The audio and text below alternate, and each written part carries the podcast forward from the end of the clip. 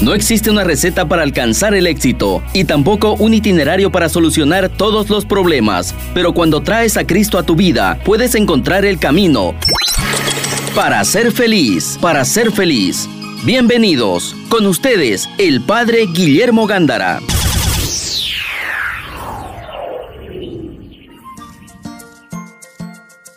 Buenas tardes amigos de Radio Betania. Estamos en tu programa para ser feliz con el Padre Guillermo Gándara y tu servidora Greta Iriarte Rec. Es muy importante el tema. ¿Qué sucedería en la nación si todos viviéramos la ética? Y si todos los bautizados viviéramos la ética cristiana católica. Ese es el tema. Abramos nuestra mente a la fantasía.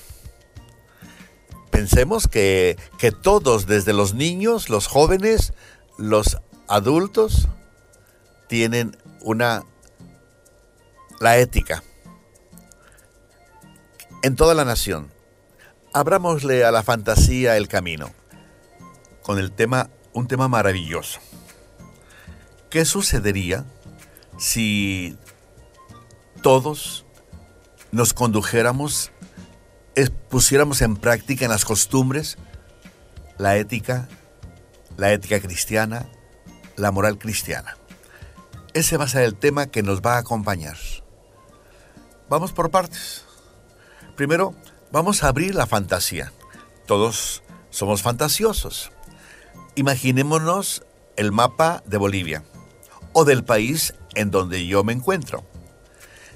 Miremos que todos los ciudadanos, desde la niñez, han aprendido, han colocado en su ADN, ya que ya es parte, la ética.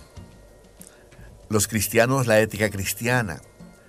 Los bautizados también la moral católica, la moral cristiana y que todos desde el primer momento estuviéramos ya compartiendo la ética. Que repito, no es opcional. La ética es para todos. Recuérdense que hay un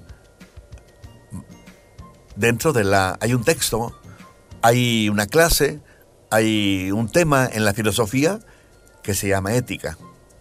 Y entonces, mis hermanos, abramos la fantasía, les decíamos, ¿qué sucedería? Pero esto no es una fantasía. No se trata de una fantasía, porque todo ciudadano está llamado a vivir con una conducta buena, saludable, que no haga daño a nadie. Y esto no porque sea católico, sino porque es un ciudadano, es un ser humano. Y entonces todos estamos llamados a vivir con la ética. ¿Por qué todos estamos llamados a vivir la ética? Porque la ética me va a regalar principios de conducta, principios que yo los debo hacer míos para ponerlos en práctica. Cuando un católico además le pone el Evangelio, entonces se llama ética cristiana. Y ahí vamos nosotros a compartir con ustedes esta, este tema. Padre, ¿qué le parece si empezamos por dar un pequeño significado de ética? Sí, aquí está, dice, vamos a aclarar los temas. Ok. Es el, es el que, es el que tienes ahí en tu, en tu tema, ¿no? Vamos a aclarar los temas. ¿Tienes algo que comentar sobre esto? Bueno, algo general para las personas que, este, para que entendamos a qué nos referimos. La ética es la disciplina filosófica que estudia el bien y el mal y sus relaciones con la moral y el comportamiento humano. Aristóteles fue el fundador de la ética. Es un conjunto de costumbres y normas que dirigen o, valoran el comportamiento humano en una comunidad. Los temas, el tema que acaba de abrir el panorama Greta, lo vamos a ir desarrollando. Entonces, es Conducta humana. Comportamiento humano. Es cierto, Aristóteles tiene varios libros, varios temas, ¿verdad? Y siempre nos, va a hablar de la ética, porque dice Aristóteles que el ser humano es un ser social. Y así lo describe Aristóteles, un ser social. Y cuando una persona, tú y, tú y yo, estamos conviviendo en sociedad, dice Aristóteles, debemos tener una ética para una sana convivencia, sanas costumbres. Te repito, aquí no estamos con catolicismo, estamos hablando desde Aristóteles. ¿Somos éticos por naturaleza? ¿Somos sociables por naturaleza? Y quien vive en un conjunto, quien vive en una ciudad, está llamado a vivir de una forma agradable que no dañe a nadie. Una persona que no daña a nadie, que se conduce con los principios, las costumbres humanas normales, se llama ética, está viviendo bien su ética. Hay muchos principios y hay mucho que decir sobre este tema, pero muy importante. Ahora, yo quiero también el tema también muy bonito. Hay un código ético, hay un directorio ético que yo espero que todos conozcamos. En todas las empresas, en toda la ciudad, en todo lugar donde hay conviven un ser humano, siempre hay un código de conducta. Se llama un código o un directorio también. El código me dice las los principios. Después ya el directorio me dice cómo vivirlos. Cómo vivirlos. De tal manera que si yo llego, no sé, a alguna empresa, me van a decir, mire, usted tiene un código ético que cumplir. Son generalidades de comportamiento. No se trata de usted va a rezar todos los días. Pues es una, una empresa católica, me pueden colocar como un directorio ético. Entonces, me dan los principios. Después me dan un directorio donde me dicen, usted tiene que comportarse así. O en esta ciudad, o en esta empresa, en la iglesia, en cualquier lugar donde yo me tenga que, tenga que compartir mi vida con el género humano, siempre hay reglas, principios de comportamiento. Entonces, yo he preguntado, y por desgracia le pregunto a, a, veces a profesionales, a veces al pueblo de Dios, el que llega a la capilla, la mayoría son profesionales, pero algunos que conozco que no terminaron o que no, no están en posibilidad de decir que tienen una profesión, le digo, ¿tú conoces lo que es un código ético? ¿Tú conoces lo que es un directo, directorio ético?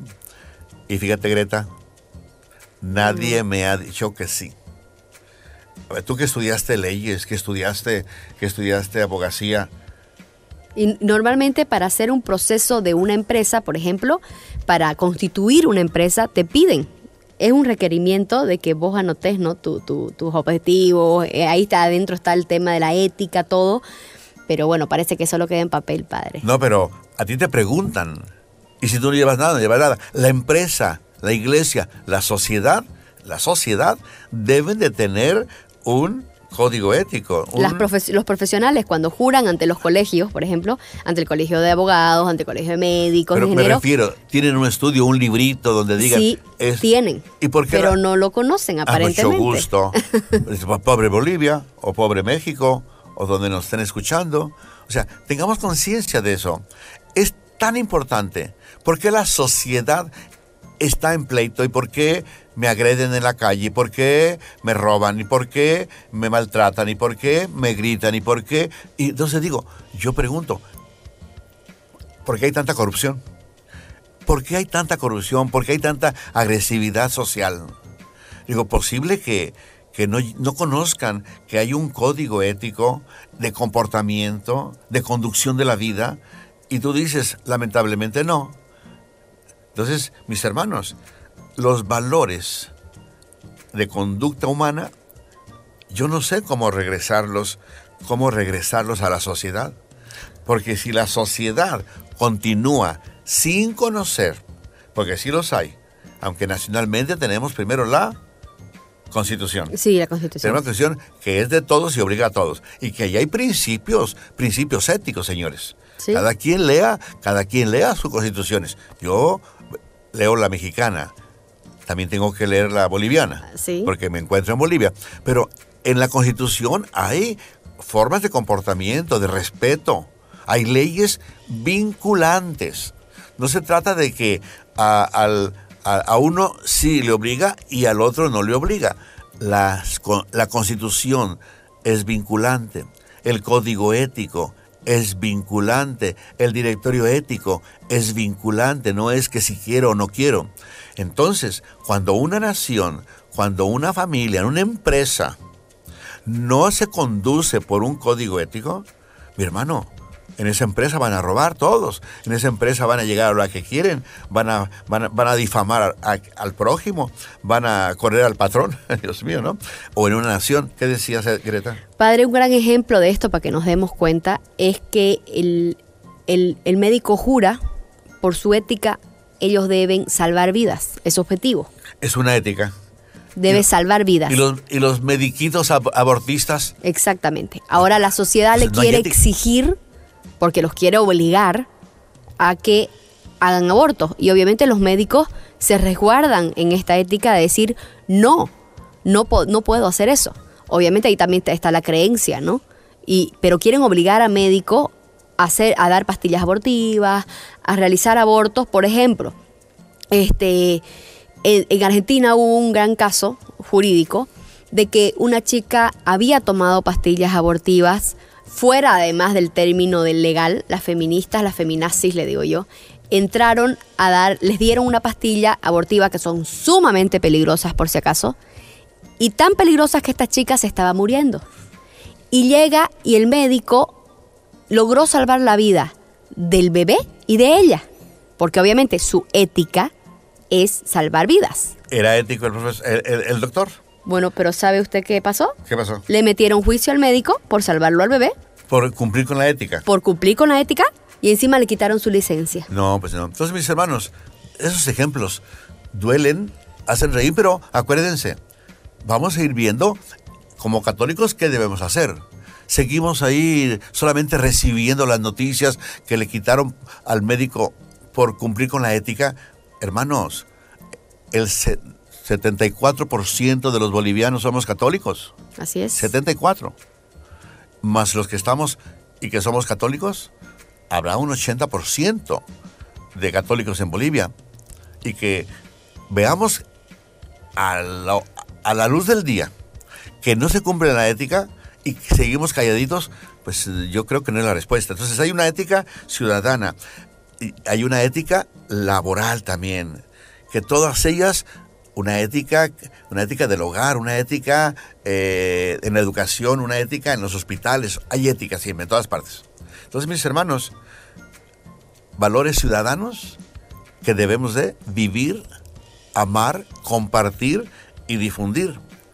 Quien no ama a su nación, quien no ama a su nación, pues vivirá, ¿verdad?, sin cumplir con la ética. Cuando no se ama a la nación y no se cumple la ética, hay muchos corruptos. Por ventura y por gracia, en Bolivia hay pocos corruptos. ¿O tú qué me dices? Espero que sí, padre. No, pero así hay. Espero que sí, padre. Es que bueno, Quien ahora... cumple la ética es honesto. Quien no cumple la ética, muchachos, 5 por 5 en mi tierra, no sé aquí. 5 por 5 son 25. sí. Sí, bueno. En, mi- en mi tierra, quien cumple la ética es honesto.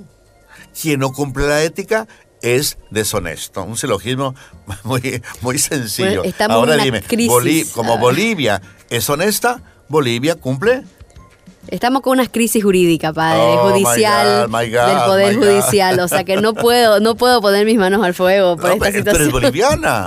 Tú dime para ver el panorama, para animarnos. No se trata de acusar a nadie, ni condenar a nadie, jamás. Menos en Radio Betania, que aquí solamente hablamos de Dios. No, animamos a una conducta mejor. Pero si tú ves, Greta, y tú, me entiendes, tú eres boliviana, y además eres abogada, que en verdad en el país, Bolivia, ¿verdad? Se vive la ética, honestos todos.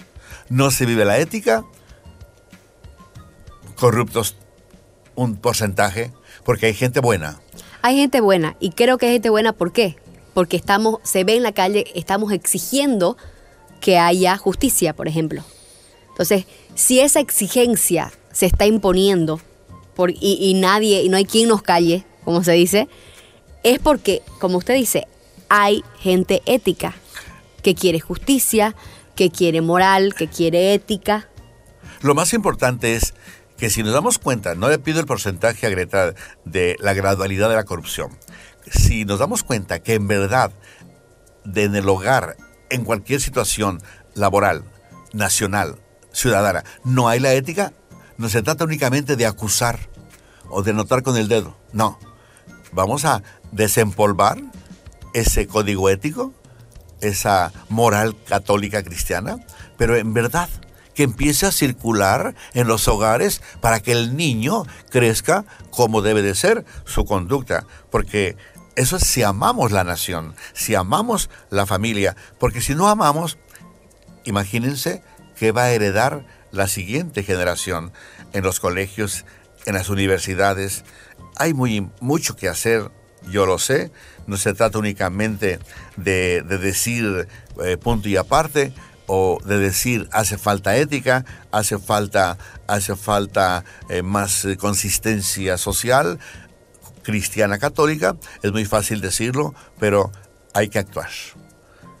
¿Qué se te ocurriría? ¿Alguna sugerencia de cómo iniciar?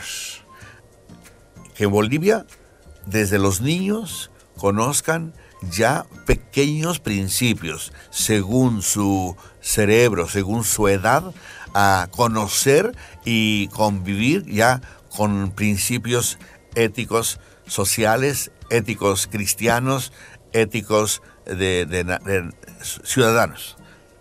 ¿Tienes alguna, algún comentario? Bueno, primero que nada, padre, eh, el hogar, que nos demos cuenta que en el hogar se educa todo esto, no en el colegio. Estamos muy empeñados en que el profesor le va a enseñar a 60 alumnos, por decirlo así, o en una clase que sean 30, eh, moral y ética sí puede darle conceptos en que el colegio nos pueden reforzar, pero el colegio refuerza lo que viene de la casa. Entonces, toda esta conversación de moral, de ética, de justicia, de amor al prójimo, viene de la casa. Peor aún, ya hemos hablado que ahora por ley no hay religión en los colegios. Entonces, si nosotros en la casa no le hablamos a nuestros niños, ya sea papá, mamá, tía, yo soy tía, tíos, abuelos, si nosotros no nos ocupamos de enseñarle los principios morales y éticos, cuesta. En el colegio lo refuerzan, pero el colegio no puede, este, y no puede imponerse, ¿no? Ante la casa. Y más que todo, el ejemplo. El ejemplo vale más que mil palabras. Pero fíjense, muchachos, se trata de implementar.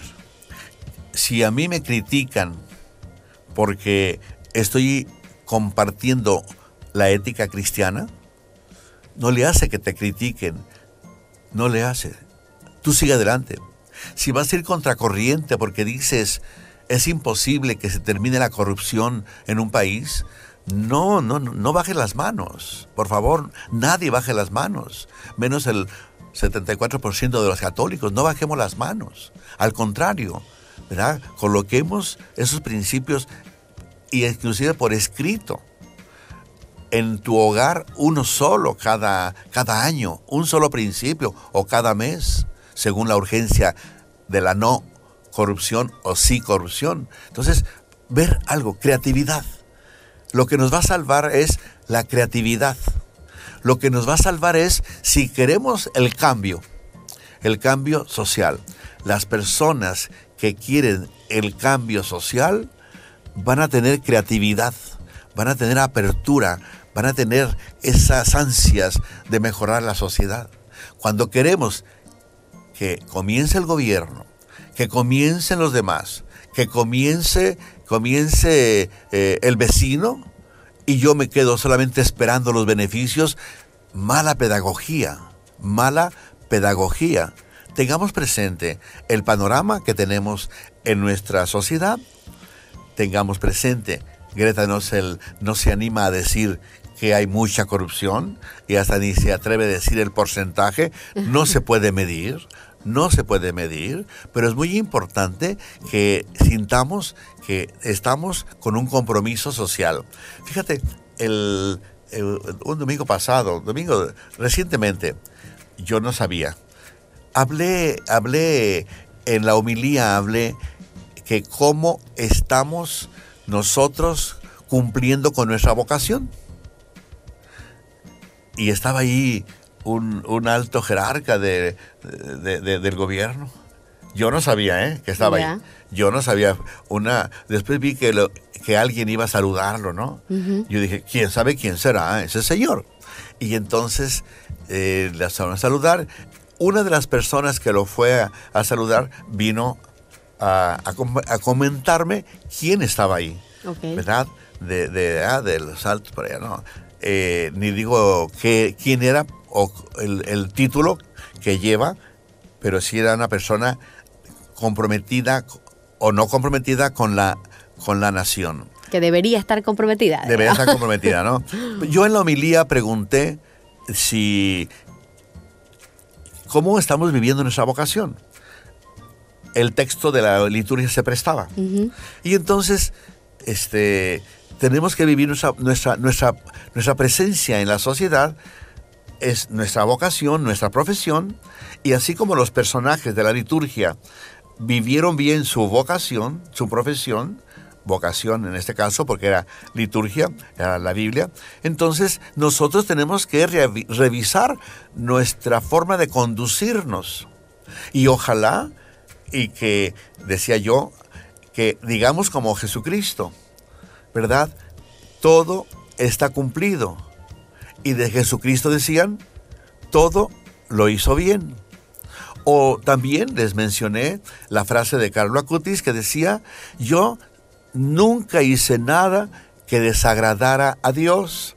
Entonces yo lo apliqué a las personas que estaban ahí, porque lo apliqué diciendo, bueno, ahora el siguiente personaje eres tú. El siguiente personaje, tu respuesta la esperamos. La pregunta era, ¿cómo estás conduciendo tu profesión. Puedes decir como Carlo Acutis, yo nunca he hecho nada que le disguste a Dios, o como Jesús al final de su, de su, de su vida dijo, todo está cumplido, quiere decir que cumplió bien con lo que el Padre Celestial le mandó, le mandó desarrollar la misión en la tierra. Y el tema de Carlo Acutis. Y le preguntaron, le preguntaron, que, que le dijeron que bienvenido y que no sé qué tanto, ¿no? Entonces, le, dijo, le dijo, ah, señor, ojalá y regrese. Dice, yo escucho, yo escucho la homilía, ya escuché la homilía de hoy, así dijo, ¿no?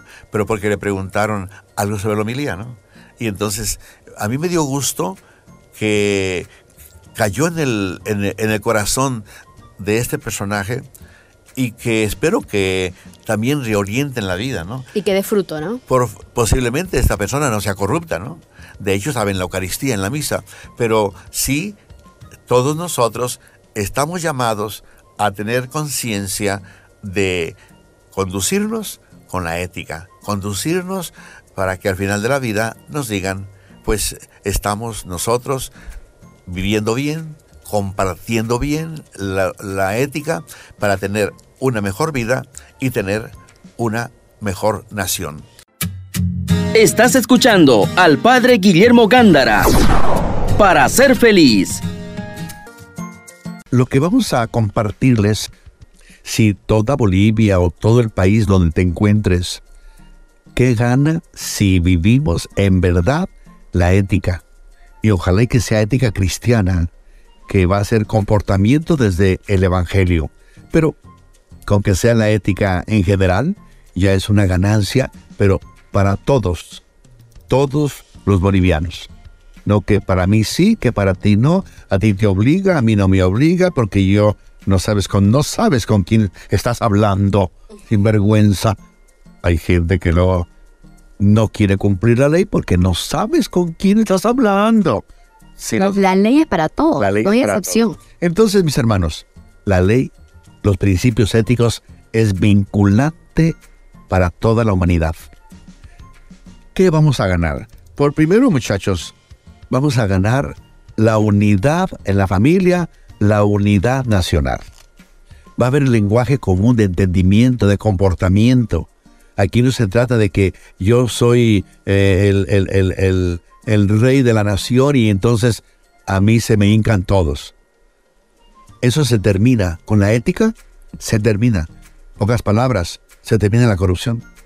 Y vamos a ganar que todos vamos a hablar el mismo lenguaje, todos vamos a gozar de la nación. No vamos a estar sufriendo a ver qué me van a imponer. Va a haber unidad nacional. Si nosotros logramos esto, vamos a construir mejor y más rapidito la nación. Y eso es muy importante porque si estamos divididos, si no hay unidad, ¿qué dice el Evangelio? Reino dividido no puede subsistir.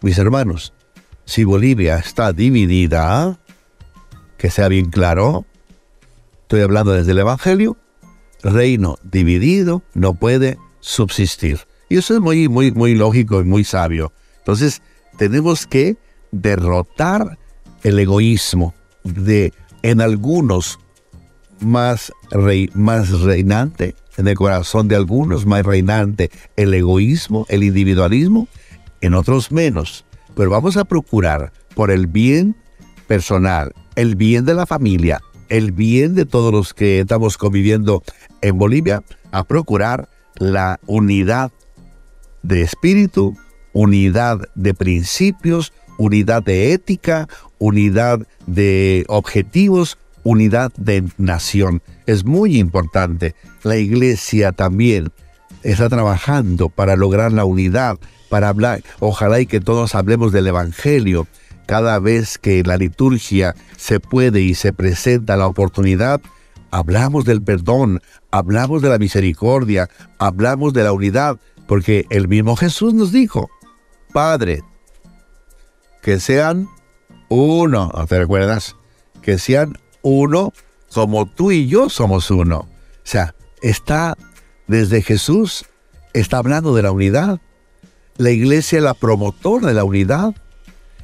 Sufre la iglesia cuando hay divisiones en la iglesia. Y hay muchos casos, pero los dejemos en paz. Y también habló Pedro, ¿no? En singular. Cuando le dijo, tú, Simón, pues se llamaba Simón en realidad, te llamarás Pedro, que significa piedra.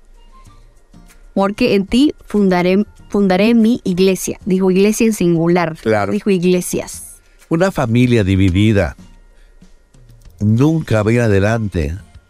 Los muchachos, los hijos, los jóvenes, mejor quisieran no llegar a la casa porque van a encontrar un pleito, un reclamo, en vez de encontrar unidad y alegría y armonía, vivencia del Evangelio, es muy importante. Segundo logro. Primero la unidad, no te olvides.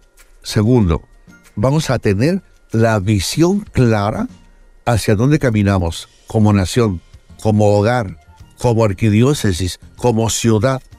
Que todos tengamos claro qué objetivo persigue la nación, qué objetivo persigue la iglesia? ¿Qué objetivo estamos persiguiendo en mi hogar? Una vez que yo tenga bien clara la visión, el objetivo de nación, de país, entonces yo voy a compartir mi riqueza, la voy a poner al servicio de toda mi nación, de todo el prójimo, no al servicio mío, porque hay muchos que colocamos la riqueza nacional, la riqueza social, la riqueza familiar, la riqueza eclesiástica. La colocamos a mi servicio. Y eso, mis hermanos, el Papa Francisco está insistiendo de que gocemos todos de la unidad, pero participando todos de los logros, no unos sí y otros no. Tengamos conciencia, en cinco años, si todos nos colocamos en el camino de la ética. En cinco años, ¿cómo quiero Bolivia? ¿Cómo quiero mi, mi país? ¿Cómo quiero mi familia? ¿Cómo quiero mi ciudad? Tengamos con nosotros. Es el futuro de los niños.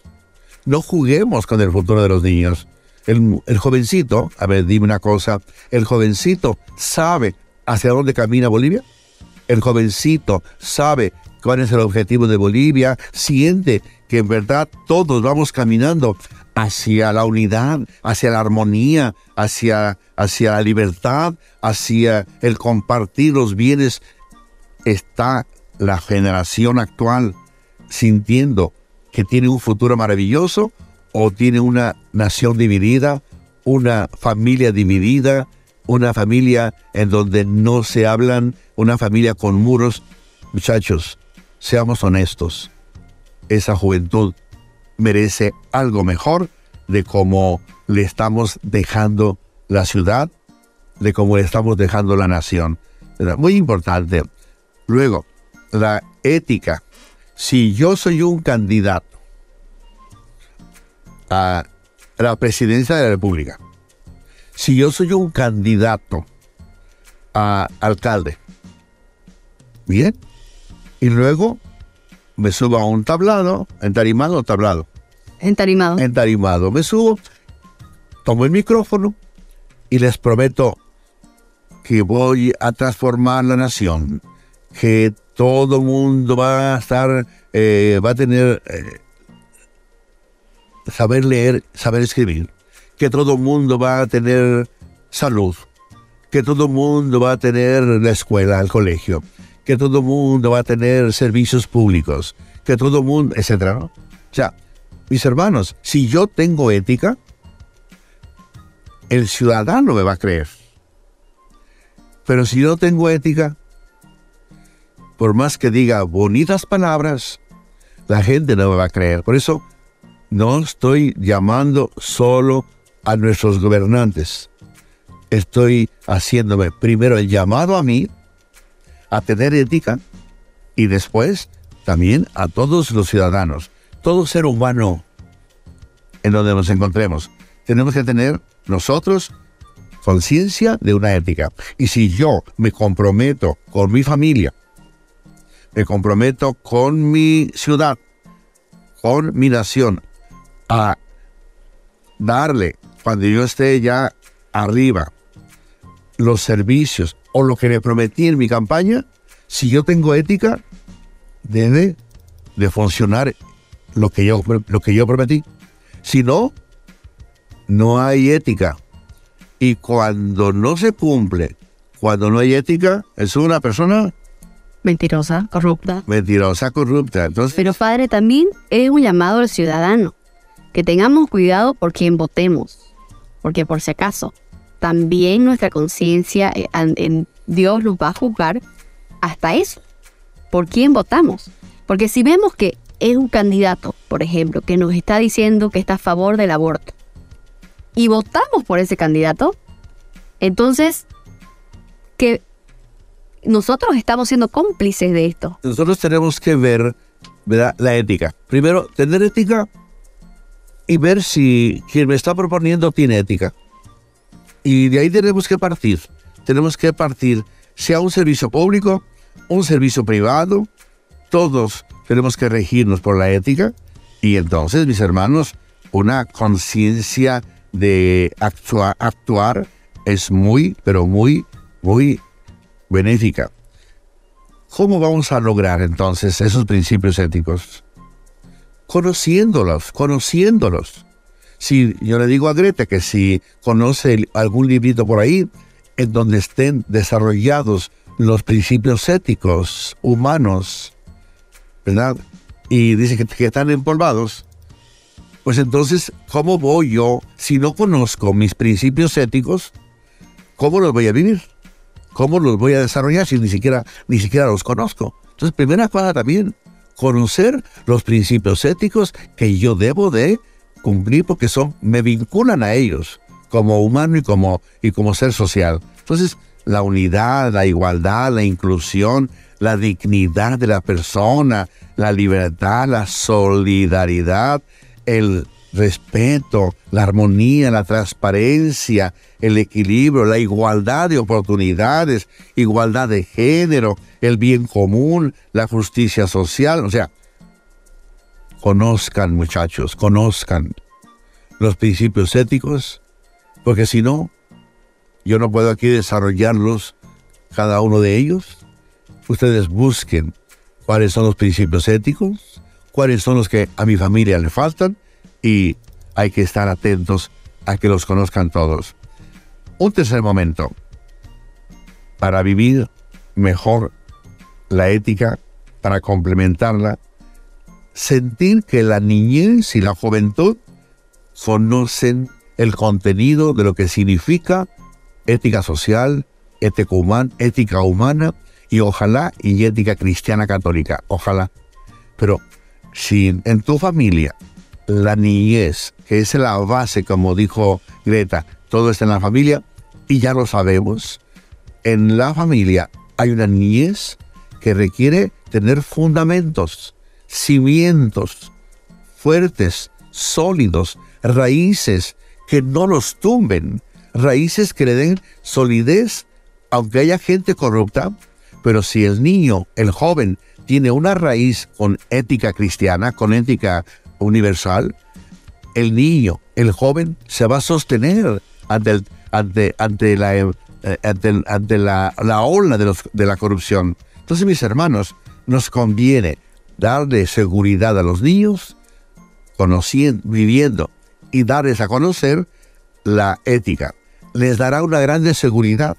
Y si yo le pregunto a un niño en este momento si sabe a dónde camina la nación, me sabrá decir. Debemos de encaminarnos a que todos vivamos la ética.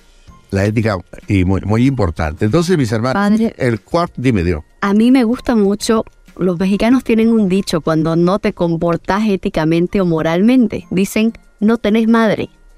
Sí. Me llama mucho la atención esto, lo he visto en programas mexicanos y digo, ¿cómo vemos que nos, nuestro, nuestro comportamiento refleja nuestra educación? Sí, sí.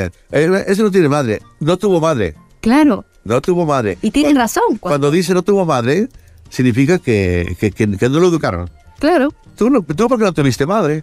Nosotros, Greta, nosotros para todo mencionamos a la mamá, porque es lo más sagrado que puede existir la mamá. Entonces tú, este, ni madre tuvo. Claro. Greta, ¿qué película viste? María. Bueno, muy bien. El cuarto, cuarto, cuarto logro que podemos nosotros compartirles es que habrá lealtad. Y en un país donde hay lealtad, pues es algo, algo maravilloso. Entonces, la lealtad es necesaria para construir la nación. Porque si no hay lealtad, mis hermanos, ¿qué vamos a esperar? ¿Qué vamos a esperar de los demás? Entonces, mis hermanos, ahí están ya cuatro logros que nosotros podemos desarrollar ganar si en verdad tenemos ética. La lealtad, entonces ahí. El quinto logro, quinto beneficio que nosotros podemos tener si vivimos la ética. Hay responsabilidad. Primero, el cuarto, hay lealtad. Yo por la nación doy la vida. Por la nación doy la vida. Pero se entiende que detrás en mi nación yo tengo directivos leales, directivos honestos, directivos que trabajan por el bien común. Eso es la ética, que programan proyectan, cumplen, difunden los principios éticos. Entonces, habrá entonces responsabilidad en, en, la nación. Y una nación con ciudadanos responsables abre la fantasía. Pero no se trata de abrir la fantasía.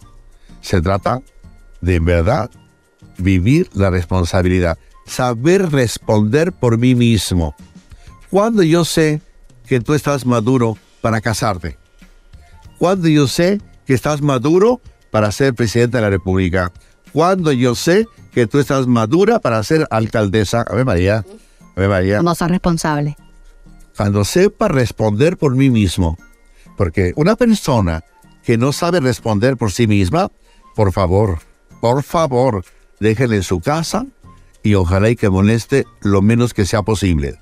Pero si conocen a alguien que sabe responder por sí mismo de sus tareas de acuerdo a sus 5 años, a sus 10 años, 20, 25, 50 años, saben responder por sus actos, por sus hechos, por su comportamiento, aunque sean comportamientos poco recomendables, pero yo los asumo, los asumo.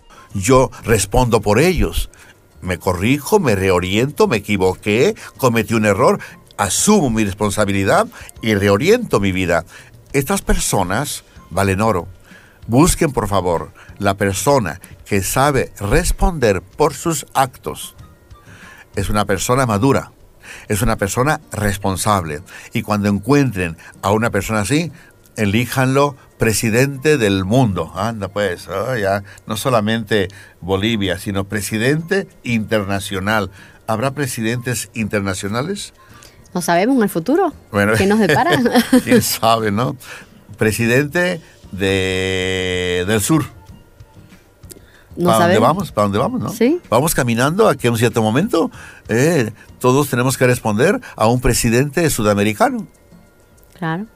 Depende de Diferente jerarquía, ¿no? Estructuras Claro. mundiales. Bueno, un sexto momento, un sexta, una sexta ganancia, si nosotros verdaderamente vamos a tener conciencia de una ética humana, una ética social y ojalá que sea cristiana, va a haber un grande respeto a la dignidad humana.